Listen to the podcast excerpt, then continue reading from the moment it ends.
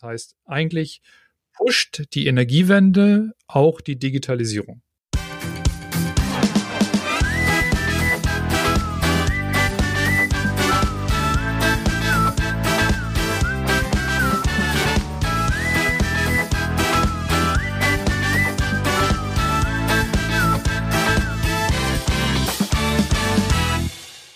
Hallo und herzlich willkommen zu einer neuen Folge bei unserem IWE-Podcast Erst was essen.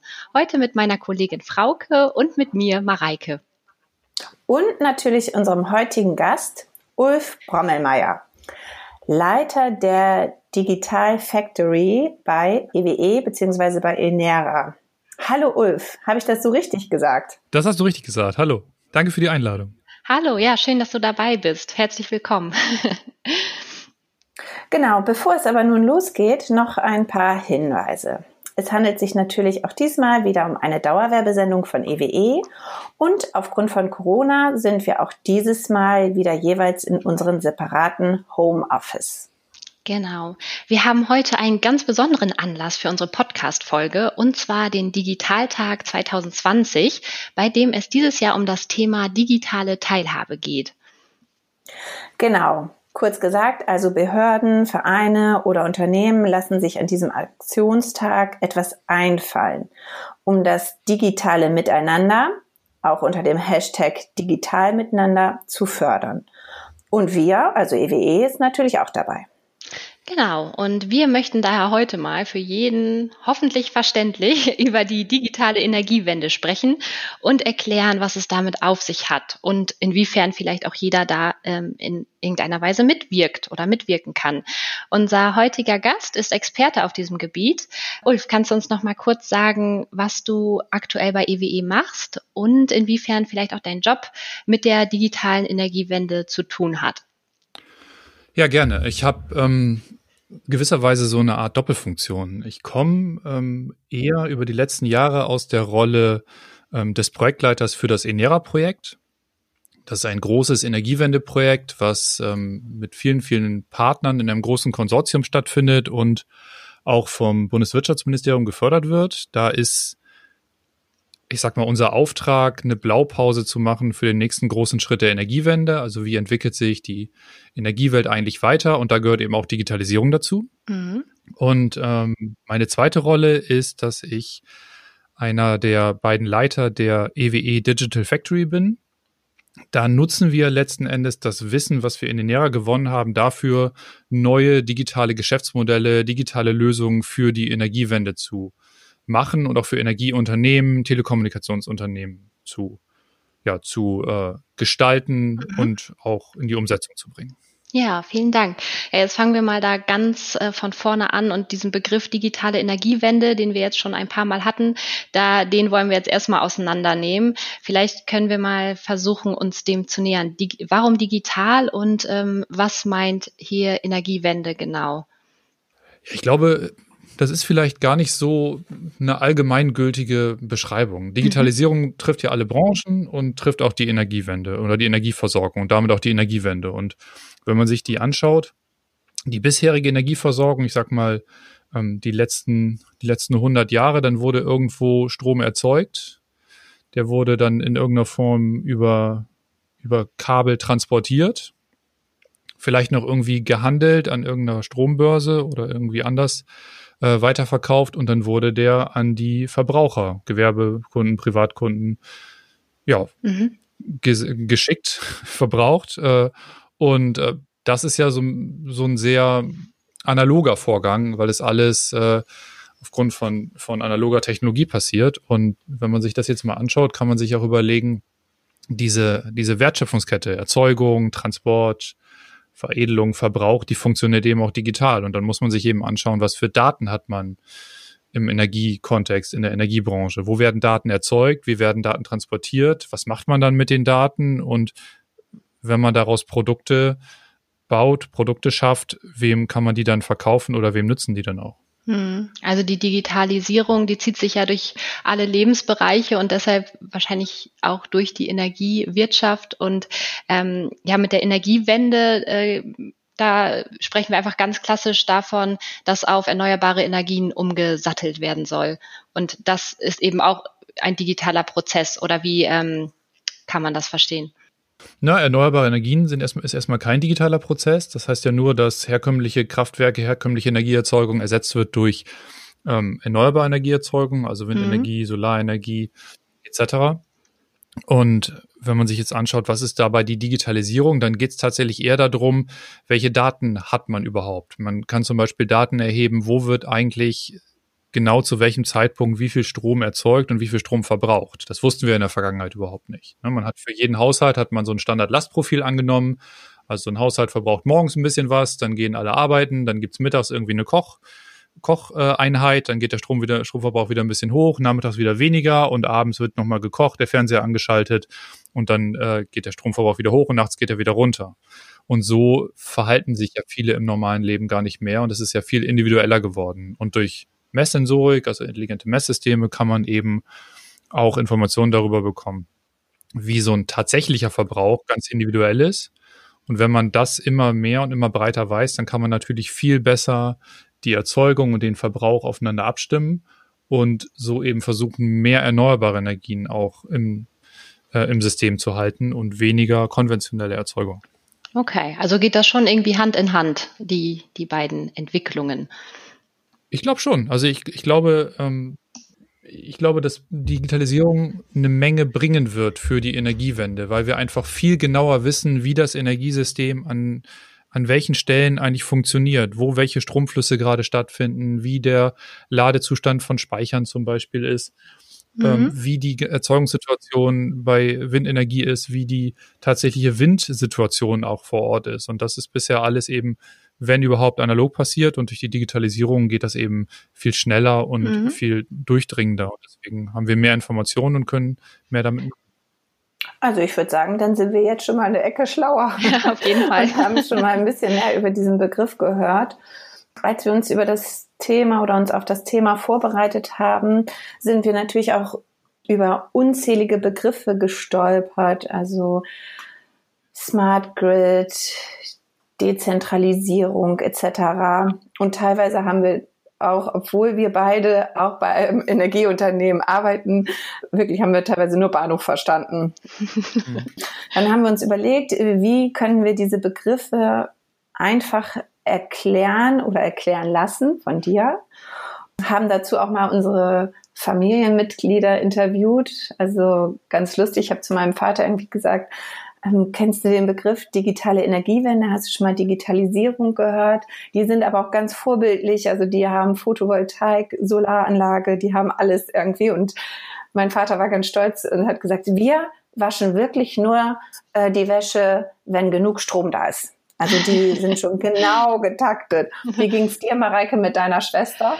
Äh, ja, genau. Wir haben tatsächlich so ein bisschen rumgefragt und ähm, ja, es waren äh, ehrlicherweise wirklich auch viele Fragezeichen in den Gesichtern. Das ging, ähm, wie Frauke schon meinte, uns ja auch so, aber das haben wir auch jetzt im, im Familien- und ähm, Freundeskreis gemerkt, dass da einfach auch sperrige oder vermeintlich sperrige Begrifflichkeiten sind und das dann erstmal hieß ja, wie digit was meint digital, wie Energiewende und wenn man dann irgendwelche weitere, weiteren Begriffe in den Raum geworfen hat, dann ging es irgendwie so weiter.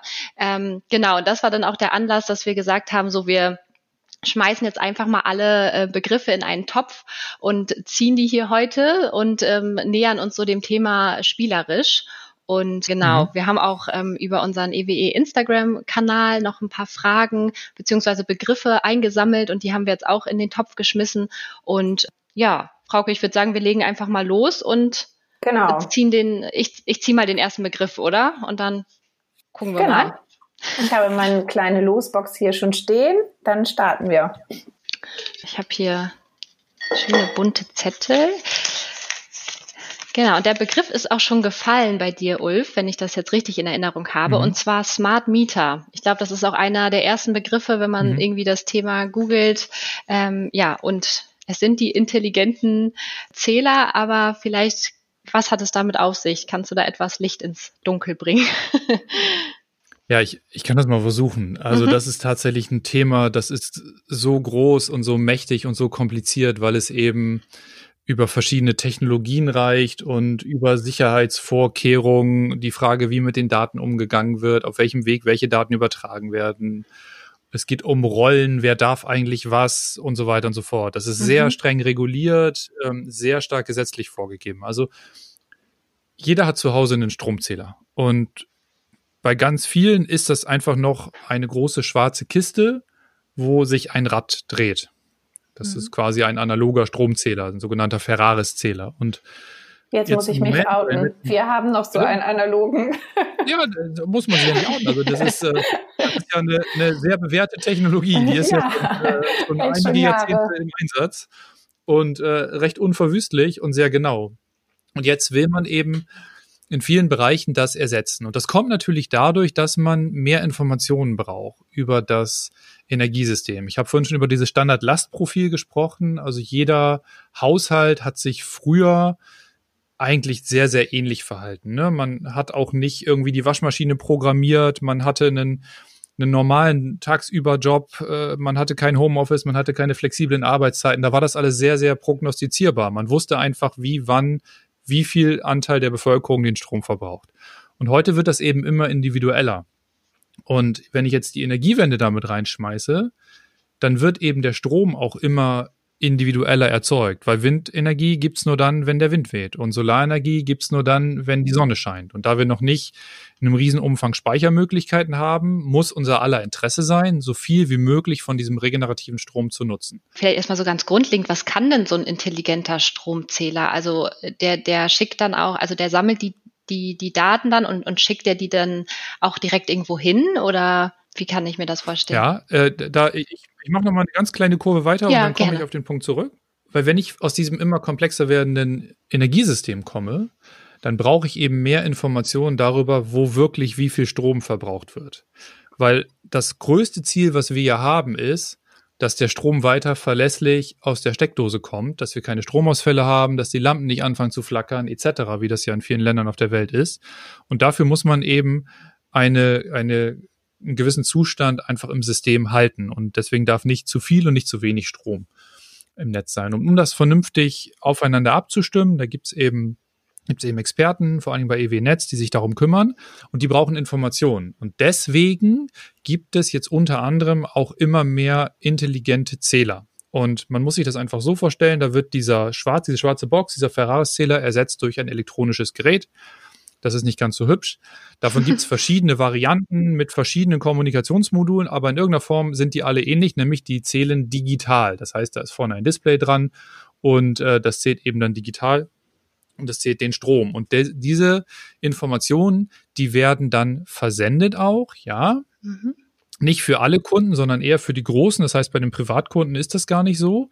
Ähm, äh, zumindest am Anfang noch nicht und die werden auch versendet an einen sogenannten Gateway-Administrator, der sich dann darum kümmert, dass nur die Parteien ähm, die Informationen haben dürfen über den Stromverbrauch, die sie tatsächlich brauchen, wie zum Beispiel die Netzbetreiber, die eben dafür sorgen müssen, dass das Netz stabil bleibt. Ist es denn auch so, dass jeder Haushalt äh, das installieren kann? Also egal, ob ich Solar- oder Photovoltaikanlage schon privat habe, also ist es für jeden möglich? Mhm. Ja, grundsätzlich ist es für jeden möglich, es ist aber nicht für jeden verpflichtend. Und man muss dann auch unterscheiden, es gibt ein, ähm, es gibt zwei Arten von digitalen Zählern.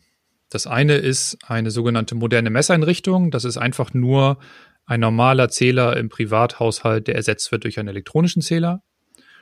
Und das andere ist eine sogenannte, ein sogenanntes intelligentes Messsystem. Das ist auch so ein elektronischer Zähler, allerdings ist da extra noch ein Kommunikationsmodul drauf, was eben dann auf diese besonders sichere Art und Weise mit diesem sogenannten Gateway-Administrator kommuniziert. Und diese letztere Art, die müssen im Moment aber nur Stromverbraucher mit über 10.000 Kilowattstunden Jahresverbrauch sich einbauen lassen. Das betrifft also im Wesentlichen Gewerbebetriebe und so gut wie gar keinen Privathaushalt. Es sei denn, ich habe vielleicht einen großen Swimmingpool im Keller und zwei Saunen oder so. eher selten, ja. ne? Eher selten. Eher sehr, eher sehr. Ja, wenn, dann, wenn du so weit bist, dann hast du es auch geschafft. Ne? ja. Dann macht der Stromzähler es auch nicht mehr. Dann, ja. Das, äh, nee. ja ähm, ich habe ähm, als ich, als wir, äh, als ich mich auf das Thema vorbereitet habe, kam dann immer gleich ähm, bei Google quasi Smart Meter gefährlich Fragezeichen. Da, da bin ich dann auch ein bisschen hellhörig geworden. Kannst du mhm. da irgendwie solche Bedenken aus dem Weg räumen oder weißt du was, was da so die die hintersteckt? Mm, ja, ich weiß, was dahinter steckt. Ähm, aus dem Weg räumen kann man das kann man das nur bedingt, weil es auch eine, eine das ist dann wieder so ein generelles Digitalisierungsthema. Mhm. Wenn Daten erzeugt werden, dann kann man auch Informationen aus diesen Daten gewinnen. So, jetzt ist ja die Frage, welche Daten werden da erzeugt und wer bekommt überhaupt Zugang zu diesen Daten? Ich habe mal einen Vortrag gehalten ähm, vor Studenten und die waren sehr, ähm, ja, ich sag mal, sehr, sehr linksautonom eingestellt und für die war ich wirklich ähm, das Feindbild schlechthin und mir wurde vorgeworfen, dass alle Stromversorger die Daten klauen und damit böse mhm. Dinge tun. Und ähm, das fiel mir schwer, die Menschen von was anderem zu überzeugen. Aber was man sich einfach anschauen kann oder was ich vielleicht sagen kann, ist, so viel Information kann man aus so einem Stromverbrauch ehrlich gesagt gar nicht ableiten. Also wenn man, wenn man den Wasserzähler digitalisiert, kann man mir, kann man viel mehr Informationen gewinnen über das Verhalten eines Menschen wie über den Stromzähler, weil der Stromzähler kann nicht unterscheiden, ob ich jetzt gerade Mikrowelle, Toaster und äh, Wasserkocher gleichzeitig anstelle. Der kann dir dann nicht sagen, welches Gerät gerade wie viel Strom verbraucht. Ähm, allerdings kann ich vom Wasserzähler relativ viel Verhalten ableiten. Ne? Wenn, wenn nachts da zweimal die Spülung geht, dann merke ich das mhm. natürlich. Dann könnte man dem, könnte man den Menschen vielleicht Granufink verkaufen. Oder äh, man kann sehr schön sehen, wie lange jemand duscht, ob der sich beim Einseifen eigentlich, ob er beim Einseifen das Wasser ausstellt oder ob er es anlässt. Also solche Dinge, die sieht ja, man Wahnsinn, eben aus dem Wasserverbrauch. Und deswegen finde ich, ehrlich gesagt, ist es im Strombereich alles so ein bisschen übertrieben. Mhm. Also wenn, wenn wir uns anschauen, was Google, Amazon etc. alle so über uns wissen, ähm, das ist absolut dramatisch viel mehr als, als das, was wir jemals in irgendeiner Form ähm, aus einem Stromzähler rauslesen können.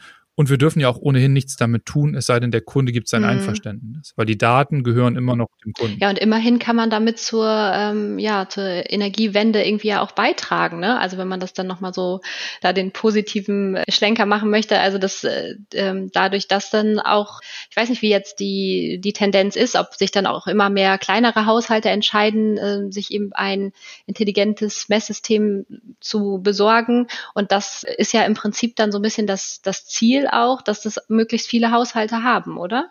Ähm, ja, das ist immer die Frage, wen du, wen du fragst, ne? Also was das Ziel ist. Natürlich ähm, macht es aus meiner Sicht macht es total Sinn, wenn ähm, wenn ein Mensch sein Leben digitalisiert, weil eben dann plötzlich Dinge möglich sind, die vorher nicht möglich waren. Wenn ich einen digitalen Stromzähler habe, dann kann ich mir über einen, einen Dienstleister, ähm, der in irgendeiner Form eine eine Applikation anbietet, kann ich mir auswerten lassen, wie ist eigentlich mein Stromverbrauch. Ne? Zu welchem Zeitpunkt verbrauche ich eigentlich was? Wenn ich will, kann ich mit weiteren Zwischenzählern arbeiten. Dann kann ich vielleicht noch rausfinden, welches von meinen Kindern verbraucht vielleicht am meisten Strom und kann es dann vom Taschengeld abziehen oder sowas. Also ich kann da, ich kann da viel tun. Ähm, oder ich kann sehr viele Informationen damit gewinnen. Die Frage ist halt, tatsächlich habe ich damit in irgendeiner Form ein Problem oder nicht. Was natürlich schön ist, wenn mehr Dinge möglich sind und wenn ich mich entsprechend äh, einrichten kann. Also wenn mir angezeigt wird, wann ich meine Waschmaschine einschalten könnte, weil gerade viel Windstrom da ist, dann ist das natürlich nett für die Energiewende. Mhm. Die Frage ist, ist das dann, ähm, ist das dann vielleicht ein doofes Gefühl, wenn gerade äh, nicht viel Windenergie da ist und ich trotzdem aber gerne waschen möchte? Ne? Also das mhm. ist, das kommt dann eher wieder wieder drauf an, wie tickt dann jeder und wie sehr möchte man sein Leben auch für sowas wie ähm, diese generelle Energiewende einschränken ja, oder ja. weiter. Ja, genau. Ich hatte tatsächlich bei der Frage so ein bisschen die Klimaziele im Blick und äh, ich denke mal, aus der Perspektive macht es äh, Sinn, diesen Weg weiterzugehen. Aber ja, ich, ich finde auch, das ist ein wichtiger Punkt, dass natürlich auch jeder dann äh, für sich äh, entscheiden muss, inwiefern er denn damit umgeht oder was für ihn ja dann auch nützlich ist und was vielleicht irgendwie dann auch zu viel ist, zu viel Information. Das ähm, ist ja dann, glaube ich, sehr individuell. Genau. Ich sehe das eher auch als äh, Chance für die Haushalte, um ehrlich zu sein. Also mhm. das ist ja auch zu wissen, Mensch, wo, wo kann ich vielleicht auch was einsparen? Also das, ich sehe das eher als positiv auch für die Zukunft. Ich glaube, wir sind in so einer Übergangsphase. Also ich glaube, wir sind noch nicht da, wo wir eigentlich sein sollten. Also das, was Digitalisierung eigentlich kann, dabei sind wir noch nicht in der Energieversorgung. Da sind wir auch mit intelligenten Messsystemen noch nicht. Natürlich ist das nett, wenn man weiß, ähm, wo ist mein Stromverbrauch, wie hoch ist der eigentlich, wo kann ich vielleicht was einsparen, aber für mich ist das eigentlich erst so Stufe eins von gefühlten hm. zehn. Richtig okay. spannend wird es erst, wenn mehr Informationen vorliegen, wenn man mehr ähm, vielleicht auch Analysetools über viele, viele Daten ähm, hat laufen lassen, um mehr, zu, mehr Informationen zu generieren, wenn vielleicht ähm, Dinge auch, also Geräte im Haushalt beispielsweise auch automatisch angesteuert werden können. Also in einer zunehmend vernetzten digitalen Welt gibt es, glaube ich, eine Menge, eine Menge Anwendungsfälle für solche Dinge. Heute ist es relativ beschränkt auf dieses Thema ähm, Monitoring des eigenen Energieverbrauchs.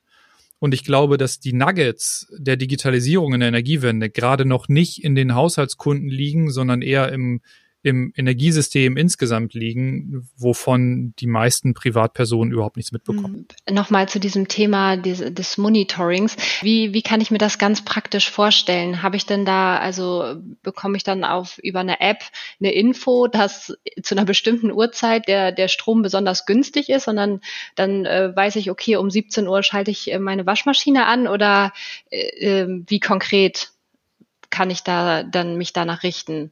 Ja, es gibt, es gibt verschiedene Versuche dazu tatsächlich. Ähm, ein Versuch, den man mal gemacht hat, war, es gab, gibt so, ein, so eine Ampel, so ein Ampelsystem. Und immer wenn die Ampel grün ist, dann ist gerade viel erneuerbare Energie ähm, in der Erzeugung und dann macht es Sinn, auch viel Strom zu verbrauchen, weil man damit dann dem, dem Netz was Gutes tut, weil was man nicht vergessen darf, wenn zu viel Erneuerbare im Netz sind, aber zu wenig Verbrauch insgesamt da ist oder der Strom nicht abtransportiert werden kann über, über ähm, größere Kabel, dann werden ja erneuerbare Energieanlagen ausgeschaltet. Mhm. Das heißt, dann stehen Windenergieanlagen still, obwohl eigentlich der Wind weht. Und das ist ja nicht das, was wir wollen. Deswegen könnte man dann über eine grüne Ampel anzeigen lassen, hey, jetzt kannst du viel Strom verbrauchen. Aber was ich eben gerade schon sagte, wenn man zum Beispiel waschen möchte und eigentlich auch darauf angewiesen ist und die Ampel leuchtet gerade rot, dann erreiche ich damit im Zweifel, dass sich jemand schlecht fühlt, weil er gerade das Gefühl hat, ah, eigentlich sollte ich jetzt nicht waschen, ich mache es aber trotzdem. Das heißt, ich erreiche ja gar nicht dieses positive Gefühl ähm, der Energiewende, sondern ich erreiche eher so ein, ah, hm, ich verhalte mich gerade doof. Also psychologisch ist das, glaube ich, gar nicht so schlau. Deswegen glaube ich, dass es immer dann spannend wird, wenn man das im Hintergrund automatisierter machen hm. kann und gestalten kann. Und da sind wir eben noch mhm. nicht. Ja, Okay, dann würde ich sagen, wollen wir mal den äh, nächsten Begriff ziehen. Ja, mach mal. ich guck mal. Und da wären wir schon, das passt, glaube ich, richtig gut. Das ist nämlich das Thema Smart Home. Das zum Thema Smart Meter, ich glaube, ja. Wir zusammen, wir haben die, das war tatsächlich ein Punkt, den wir über Instagram reingekommen genau. sind. Wie hängt das irgendwie mit einer Hausautomation zusammen, dieses ganze Thema, ja. Ja, also Smart Home ist auch wieder so ein Riesenbegriff. Ne? Letzten Endes übersetzt das intelligente Zuhause. Wodurch wird das intelligent? Indem Informationen gesammelt werden. Das heißt, verschiedene Systeme sammeln über Sensoren Informationen. Ähm, und das wird einfach immer mehr gerade. Ne? Also man, wenn man sich vorstellt, dass ähm, in jeder also dass in vielen Glühbirnen heute schon Sensoren drin sind, die einfach so günstig geworden sind und die entsprechend Informationen darüber senden können, wie, äh, wie oft und wie lange die Lampe an ist, wie heiß sie im Zweifel wird. Das sind so Dinge, die, ähm, die heute einfach gehen, die früher nicht, nicht gingen. Dann kann man da eine Menge machen. Es gibt Smart Home Systeme, die sind in der Regel alle relativ teuer. Man muss alle möglichen Geräte, Schalter ähm, einbauen. Häufig muss man Kabel verlegen. Ähm, und der wesentliche Nutzen ist, dass man einfach seine Geräte, sein Licht, seine Temperatur von zu Hause über Rufbefehle oder über Applikationen oder eben auch, ähm, wenn man unterwegs ist, steuern kann. Ich habe jetzt selber kein Smart Home, weil, weil für mich ist es irgendwie immer noch simpel, den, simpler, den Schalter an und auszumachen, aber viele schwören eben darauf. Das ist aber auch ein Thema, was nicht unbedingt nur mit, also so eng an der Energiewende hängt aus meiner Sicht. Ähm, sondern eher so ein Komfortthema ist für jeden Einzelnen. Ja, du hattest das ja vorhin einmal angesprochen, inwiefern man sein Leben dann im Prinzip digitalisiert. Und das ist ja dann vielleicht auch so der nächste Schritt, dass man dann sagt, okay, man hat das, ja, man hat sein Zuhause irgendwie smart vernetzt. Und ja, immer wenn ich irgendwie das Fenster öffne, geht automatisch die Heizung aus oder äh, so verschiedene Prozesse, um dann da auch nochmal Energie zu sparen. Äh, also vielleicht kann das ja auch ganz gut mhm. Ineinander greifen, auch wenn ich auch denke, dass das natürlich bei noch nicht teilweise so ausgereift ist, dass man jetzt da irgendwie so eine Komplettlösung fürs ganze Zuhause hat. Aber ich denke, dass das schon in vielen Dingen auch in die richtige Richtung gehen kann. Also auch zum, zum Thema dann noch diese äh, Stromsparen oder Energieeffizienz noch eigentlich weiter auf die Spitze zu treiben, sozusagen. Ja, auf jeden Fall. Also ich wünsche mir das manchmal, ähm, dass ich nicht zwei Treppen hochlaufen muss, um äh, mal wieder das Licht auszumachen, was meine Tochter, nachdem sie in die Schule geflitzt ist, oben in ihrem Zimmer angelaufen hat. Mhm. Das ist, dafür ist Smart Home dann total praktisch. Der Punkt bei Digitalisierung ist aus meiner Sicht immer, wenn es einen richtigen Nutzen, einen richtigen Mehrwert stiftet, dann verbreitet sich verbreiten sich Lösungen sehr schnell und dann sind auch Debatten wie Datensicherheit etc., Datenschutz plötzlich relativ klein mhm. oder ähm, bei vielen egal. Jeder von uns weiß, dass WhatsApp nicht gerade ähm, ein, ein, ein guter Ort für viele persönliche Daten ist. Trotzdem nutzt so gut wie jeder WhatsApp, postet da persönliche Bilder etc., ähm, weil der Nutzen einfach so groß ist, weil die Community so groß ist, weil so viele das nutzen. Und solche Anwendungsfälle gibt es aus meiner Sicht in der Energiewelt noch nicht. Es gibt da noch kein, keine ähm, Applikation, kein Anwendungsfall, die wirklich so einen richtigen Schub in das Thema Digitalisierung reinbringt. Ja, genau. Aber das kann ja alles noch kommen, ne? ich äh, würde jetzt einfach. Das kommt garantiert. Genau. Die Frage ist dann tatsächlich nur wann und von genau. wem. Ne? Ähm, ja, dann würde ich mal einfach auch schon direkt den nächsten Zettel ziehen. Es sei denn, ihr hattet jetzt noch was zu dem, zu, zum Smart Home. Nein, nein. Nee, mach mal gerne. Ich glaube, oh, das ist ja auch hier ein schönes Kofferwort. Prosumer. Du hörst mich die ganze Zeit auf Themen, die, wo ich, wo ich jetzt nicht das allertiefste Wissen habe. Aber dafür erklärst du ja alles reibungslos. Alles Wir verstehen. Ja, genau. genau. Also ich wollte auch gerade sagen, also dieses äh, Prosumer, ich kenne das äh, aus dem Social Media Bereich, eben, dass man, äh, also ja, Zusammensetzung Producer und Consumer in, in einem und dass man mhm. äh, im Social-Bereich heißt es ja, dass man dann quasi äh, sowohl Inhalte konsumiert, aber auch selber veröffentlicht und teilt und so weiter. Aber ja, auf die Energiewende bezogen ist das auch ein ganz wichtiger Begriff, oder? Ja, das ist eigentlich die Persön also eigentlich ist das der Begriff, der für die private ähm, individuelle Energiewende steht, weil der Begriff Prosumer gilt für gilt für Personen, oder Organisationen, die zum einen natürlich als Stromabnehmer am Stromnetz ähm, angeschlossen sind, aber eben auch selber erzeugen. Das heißt, die Photovoltaikerzeugung haben, die ähm, kleine Windenergie haben, die eine Biogasanlage haben und damit dann entsprechend mhm. äh, Strom erzeugen. Und das sind dann eben sogenannte Prosumer. Und die sind natürlich ähm, spannend für die, für die Energiewende. Nicht zuletzt, weil es auch noch Speichermöglichkeiten einfacher werden, günstiger werden, besser zugänglich werden, weil sie eben auch mit dafür sorgen können, dass mehr erneuerbare Energien im Netz sind, indem sie erstmal ihren eigenen Strom verbrauchen, der erneuerbar erzeugt wird, aber den auch entsprechend ins Netz zurückspeisen können oder auch für eine Zeit zwischenspeichern mhm. können. Und so können wir einfach ähm, dazu beitragen oder so können Prosumer dazu beitragen, ähm, die Energiewende voranzutreiben. Mhm. Ja, und früher war es eben eher der klassische Verbraucher.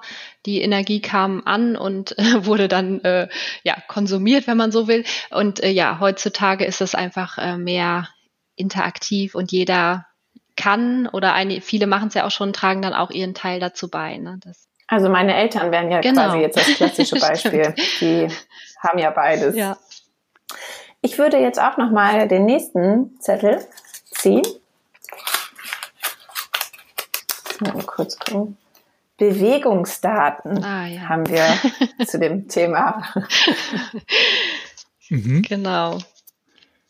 Da fällt mir jetzt gar ja, nichts ein. Ja, ich, ich denke auch gerade, also Bewegungsdaten, Daten ja, aber was, was meint es? Äh, da bin ich gerade auch so ein bisschen überfragt. Ähm, also letzten, letzten Endes ist, ich, ich versuche jetzt mal zu erahnen, was damit gemeint ist. Also mhm Wahrscheinlich geht es darum, dass man anhand von Informationen herausfinden kann, wie sich ein Mensch verhält, wo sich ein Mensch aufhält, in welche Richtung er sich bewegt und, und wo er hingeht. Das ist jetzt relativ weit weg vom Thema Digitalisierung und Energiewende aus meiner Sicht. Also natürlich kann ich über Informationen, über Smart Meter eventuell herausfinden, wie viele Menschen sich im Haus aufhalten, ob sich überhaupt jemand zu Hause aufhält.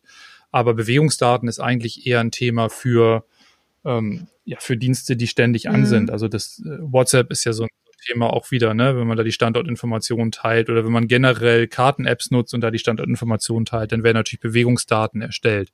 Das hat jetzt aus meiner Sicht gerade mit Energiewende und Digitalisierung in dem Kontext ja, gar nicht so also ich glaube tatsächlich, dass ich die, ich glaube, der Begriff stand auch irgendwie im Zusammenhang mit mit Smart Meter und dass es eben sich nicht um um um diese ja um diese klassischen Stammdaten handelt, die dann dauerhaft gültig sind, sondern eben Daten, die die dann immer variieren. Und ich denke mal, das war das, was wir vorhin auch ähm, schon besprochen haben, dass so so hätte ich das jetzt interpretiert, diese Daten, wann dann eine Waschmaschine an ist oder ähm, der Trockner läuft oder oder oder. Also dass, dass man da dann vielleicht diese Daten, dieser Datensatz, wo man dann vielleicht irgendwelche Erkenntnisse draus ziehen kann, dass das eben diese Bewegungsdaten sind. Aber dadurch auch, dass ich diesen Begriff sehr, der war mir auch neu und ich, deshalb kann das auch sein, dass er eher mit diesem Smart Meter zusammenhängt als jetzt mit der Energiewende generell. Hm, genau. Wahrscheinlich. Ja, ja. aber dann diese Corona-App ist ja, ist ja ein Paradebeispiel dafür gerade, ne? Also jetzt, man diskutiert diese Corona-App, was möchte man? Man möchte die Bewegungsdaten aufzeichnen, mhm. damit man einfach weiß, wer wann, zu welcher Zeit mit wem zusammengekommen ist. Mhm. Und das ist so ein Paradebeispiel für Bewegungsdaten. Ah, okay. Im Energiekontext mhm. ist das nicht so relevant. Okay, gut. Ich hatte auch bei meiner Recherche, ähm, ich habe natürlich vorher auch die Begriffe mal mir angeschaut im Internet und ich bin ehrlich, da hat sich auch nichts zum Thema Energiewende, Energiewirtschaft, Digitalisierung, also es wird wahrscheinlich so, wie wir es gerade aufgelöst haben, im, im, Zusammenhang stehen. Ja, dann ähm, hatte ich jetzt gezogen oder du? gezogen, dann, dann ziehe ich nochmal schnell hier den nächsten Begriff, ne? Dann machen wir hier mal Schlaganteil. Äh, ja, das ist auch ein schöner mhm. Begriff. Dekarbonisierung der steht, glaube ich, eher mit der Energiewende generell mhm. in Verbindung. Oder? genau, das, das, ist, das ist so ein typischer klassischer Energiewendebegriff. Wir wollen weniger CO2 erzeugen und äh, wollen unsere, ähm, unsere Stromerzeugung nicht auf Basis von, von Kohle und Gas mehr so stark ähm, machen, sondern eben auf Basis von Erneuerbaren und das ist, führt dann eben zu einer Dekarbonisierung. Mhm. Also da steckt quasi drin, Kohlenstoff also, zu Kohlenstoff, vermindern irgendwie, ne? Und weniger Kohlenstoff ja, genau, heißt richtig. weniger Kohlenstoffdioxid und weniger Treibhausgase und weniger Erderwärmung irgendwie so. Ja. Wir kennen ja die Braunkohlediskussion in Deutschland. Ne? Braunkohle ist ja bekannt dafür, dass sehr, sehr viel CO2 freigesetzt wird. Das heißt, je weniger Braunkohle wir verfeuern, desto mehr tragen wir zur Dekarbonisierung bei, der Energiewende. Und äh, Okay. Zur Erneuerbarisierung. Ja, okay. Super. Ja, es geht ja Dann hier ich Schlag noch mal, auf Schlag jetzt. Wir, genau. äh, ich äh, hole nochmal einen Begriff raus.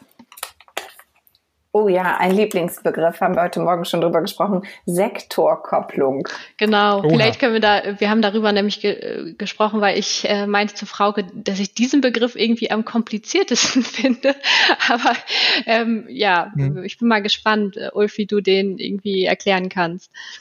Ja, eigentlich ist, es ist ehrlich gesagt, ist das gar nicht so kompliziert. Ähm, Sektoren sind eben verschiedene Bereiche in der Energiewirtschaft.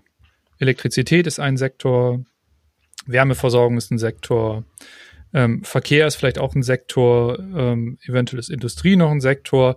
Also es gibt verschiedene Sektoren, in dem Energieverbrauch stattfindet, dem auch Digitalisierung stattfindet. Und wenn man diese Informationen aus diesen Sektoren nun koppelt, dann gibt es plötzlich nutzbringende Effekte. Und wenn ich das jetzt aus der Digitalisierung mal nehme und mir wieder das Beispiel der, der Smart Meter nehme, wenn ich zum Beispiel etwas, ähm, eine Sensorik habe, die mir sowohl meine Stromdaten als auch meine Wasserdaten als auch meine Wärmedaten digitalisiert. Also ich habe quasi einen Wasserzähler zu Hause, einen äh, Gaszähler zu Hause und einen Stromzähler zu Hause. Wenn ich alle diese Informationen digital habe, dann kann ich viel, viel mehr Informationen generieren über mein Verhalten, als wenn ich nur eine Information aus einem Sektor habe. Das heißt, wenn ich als Kunde diese Daten freigebe, kann mir ein Dienstleister über eine App oder über irgendwelche anderen Auswertungen viel, viel mehr darüber sagen, wo ich Dinge sparen kann, wo ich Kosten reduzieren kann oder wo ich in irgendeiner Form durch Verhaltensanpassung Mehrwerte heben kann. Mhm. Und das betrifft eben auch die große Energieversorgung. Also wenn ich äh, beispielsweise es schaffe, den überschüssigen, die überschüssige Windenergie äh, in Gaserzeugung zu stecken, oder äh, in Wasserstofferzeugung, dann kann ich Wasserstoff oder Gas eben viel besser speichern und dadurch habe ich dann plötzlich Speichermöglichkeiten, die ich rein im Strombereich nicht habe. Mhm. So, das heißt Zukunftsbild, wir haben ganz viel Stromerzeugung aus erneuerbaren Bereichen, können das in Wärme, in Gas, in äh, Wasserstoff umwandeln, das langfristig speichern und wenn wir es brauchen, dann wieder zurückverwandeln in Elektrizität über Katalysatoren etc. Ah, okay. Also eine sind. Das ist die Sektorkontrolle. Also kein das heißt, schwieriger wenn man Begriff. Das zusammendenkt, ja. Wenn man das zusammendenkt, gibt es Krisen. Okay, also irgendwie eine, eine sinnvolle Vernetzung von von den Sektoren und äh, die das sind irgendwie sowas wie Strom und Wärme und das dann Verkehr, das dann irgendwie, ähm, dass die ineinander greifen. So. Ne? Ja, eigentlich ist es, es ist fast noch einfacher. Ne? Unser, unser Strom ist da schon in gewisser Weise zentral in der, in der Energieversorgung. Mhm. Und unser Problem ist ja zu viel Strom aus Kohlekraftwerken, Gaskraftwerken, Atomkraftwerken. Warum, schalten, warum schalten wir nicht alles auf Erneuerbare um? Weil eben Wind und Sonne nicht die ganze Zeit da sind, sondern immer nur dann, wenn sie gerade da sind. Und weil wir den Strom nicht langfristig speichern können. Wir können Speicher aufstellen, die das ein paar Stunden oder ein paar Tage speichern. Wir können aber keine, es gibt keine Stromspeicher, die den Strom relativ verlustarm über mehrere Monate speichern. So, jetzt haben wir immer ganz viel Windenergie im Winter. Jetzt können wir den Strom aber nicht bis zum Sommer speichern. Wenn wir den aber in Gas umwandeln können, oder in andere Medien, Wasserstoff, dann können wir den sehr wohl, dann können wir diese Medien sehr wohl so lange speichern und dann wieder zurück umwandeln in ah, Strom. Ah, okay. Im Moment ist mhm. das noch recht teuer häufig und auch da sind auch viele Verluste mit dabei.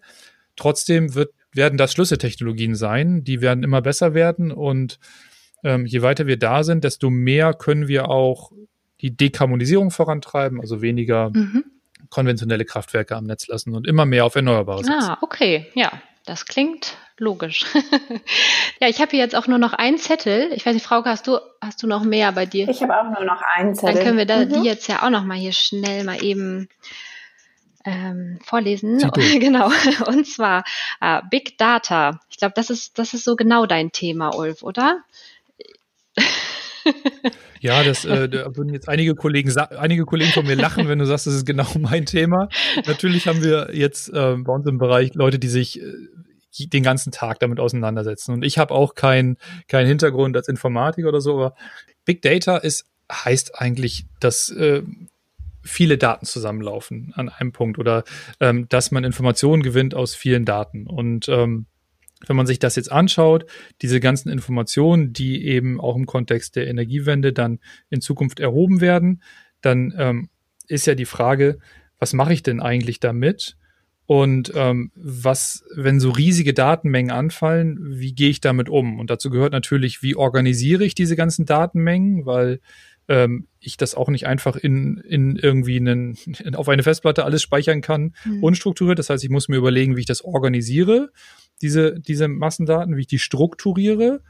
Und dann muss ich mir eben auch überlegen, was will ich denn damit eigentlich anfangen? So.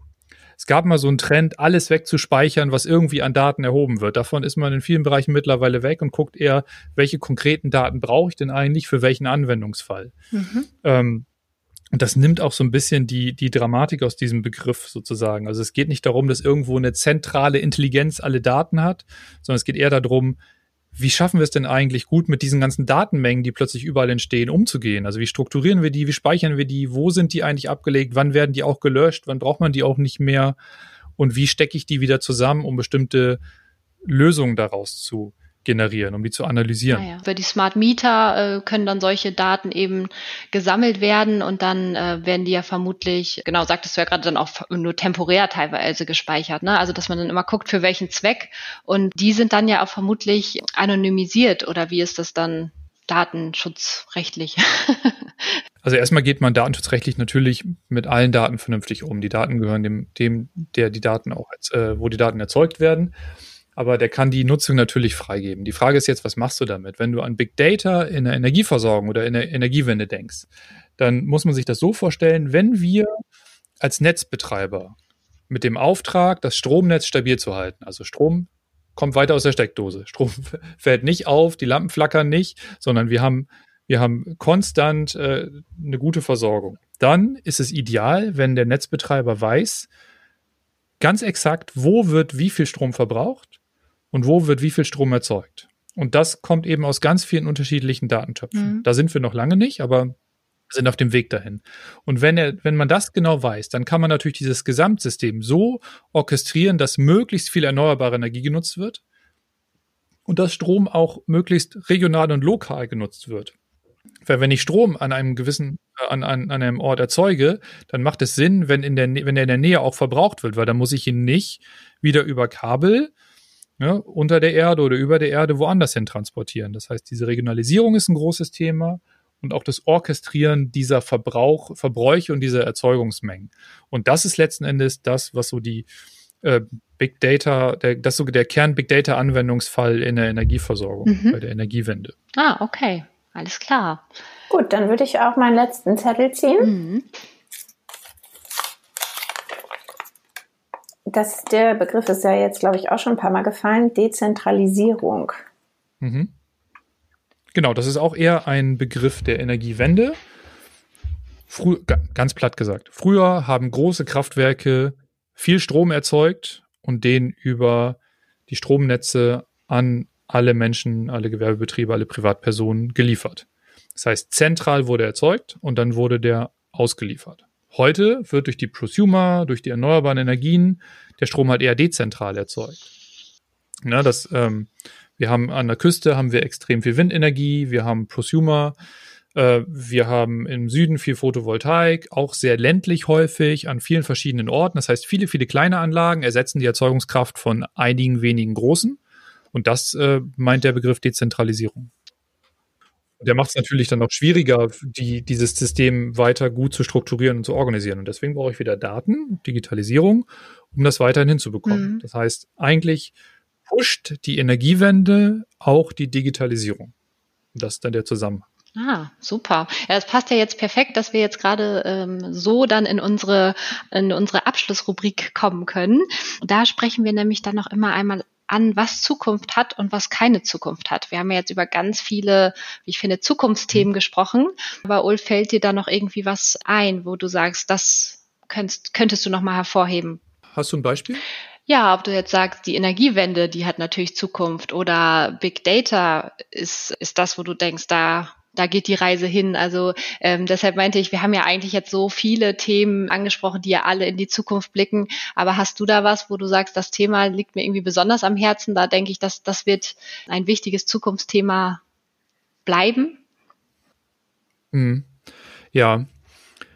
Also was mir besonders am Herzen liegt, ist der Begriff einer Shared Economy. Also die, die Kooperation zwischen Unternehmen aus einer Branche, sage ich mal. Ich glaube, durch diese Dezentralisierung, die wir in der Energiewelt erleben, kommen wir in die Situation, dass wir nur dann gemeinsam das große Schiff Energiewende erfolgreich weitersteuern können, ist, wenn wir auch in einem guten Austausch mit allen Menschen sind, die daran partizipieren. Mhm. Das heißt, wir müssen auch in der Energiebranche gegenüber den Prosumern intensiver kommunizieren, aber auch gegenüber Menschen intensiver kommunizieren, die zum Beispiel einen Smart Meter zu Hause haben. Einfach, weil sie alle in irgendeiner Form Teil daran sind, dass sich dieses, äh, dieses Thema Energiewende weiter bewegt. Und ich glaube, wenn wir in Kooperation denken, ähm, dann werden auch äh, wirtschaftlich Geschäftsmodelle erfolgreicher. Das heißt, ich glaube, ähm, kommt aus so einem Kooperationsprojekt wie Enera, merke ich einfach, wie sinnvoll das ist, mit anderen Unternehmen zusammenzuarbeiten, an diesen Themen zu arbeiten. Mhm. Und das ähm, hat uns, glaube ich, weit gebracht als EWE e und als Projekt. Und ich glaube, das betrifft die ganze Branche. Und ähm, da liegt eine Menge drin, was für die Zukunft wichtig ist. Mhm. Das auf der einen Seite. Und das zweite natürlich die Energiewende an sich. Ja. Die gerät immer wieder in den Hintergrund, jetzt gerade durch ähm, Corona und Co. Ähm, wir dürfen nicht vergessen, dass unsere Aufgabe ist, den Planeten in einem guten Zustand für unsere äh, Kinder- und Enkelgenerationen zu hinterlassen. Und ähm, ich glaube, dafür ist Energieeinsparung notwendig, dafür ist effizienter Umgang mit Energie notwendig und dafür ist vor allen Dingen auch Technologie notwendig, weil ich glaube, dass wir nur technologisch die Herausforderungen der Energiewende wirklich, äh, wirklich meistern können und auch den Klimawandel umkehren. Hm. Ja, super. Dann wäre ja auch eine Geschichte, was hat keine Zukunft? Also wären ja auch Sachen wahrscheinlich wie Stromfresser im Haushalt. Der ähm, analoge Stromzähler. Ja, genau. Oder was wäre so dein Beispiel? Was keine Zukunft hat. Hm. Ich glaube, ich glaube so ein bisschen, vielleicht um darauf aufzusetzen, so Alleingänge haben keine Zukunft. Ähm, wenn jetzt die, ja, wenn, wenn sich jemand in der Branche entschließt, äh, eine bestimmte, eine bestimmte Regelung ähm, gemeinsam mit der Politik, das ist ein blödes Beispiel. Wenn jetzt die Politik irgendwelche Vorgaben macht, die nicht mit der Energiewelt abgestimmt sind, dann hat das aus meiner Sicht keine Zukunft. Ich glaube, Kommunikation ist so ein bisschen das Ziel. Also keine Zukunft hat, nicht miteinander zu sprechen. Mhm. Ja, das können wir auf jeden Fall unterstreichen. das ist, glaube ich, auch in jeder Lebenslage wichtig. Genau, ja. Ja, super. Genau, bevor wir jetzt nämlich zum Schluss kommen, wollen wir erstmal ganz lieben Dank sagen ähm, für das tolle Gespräch und diesen interessanten Austausch. Ich glaube, wir sind jetzt alle ein Stückchen schlauer. Auf jeden Fall. Und wünschen dir, Ulf, weiterhin alles Liebe. Und ich glaube, in Corona-Zeiten sagt man ja auch immer, bleib gesund. Genau. Vielen lieben Dank. Sehr gerne. Vielen Dank euch auch. Genau. Und äh, falls ihr noch mehr Infos zum Digital Tag haben möchtet, das findet ihr unter www.digitaltag.eu und zu Ulf Brommelmeier findet ihr äh, unter www.ulfbrommelmeier.de. Fragen, Anregungen, Lob, Kritik bitte wie immer an podcast.ewe.de oder über Twitter. Und ihr könnt diesen Podcast auf Spotify, iTunes und ewe.com Podcast hören. Und dann würde ich sagen, einen schönen Tag noch und heute. Tschüss. Tschüss. Tschüss.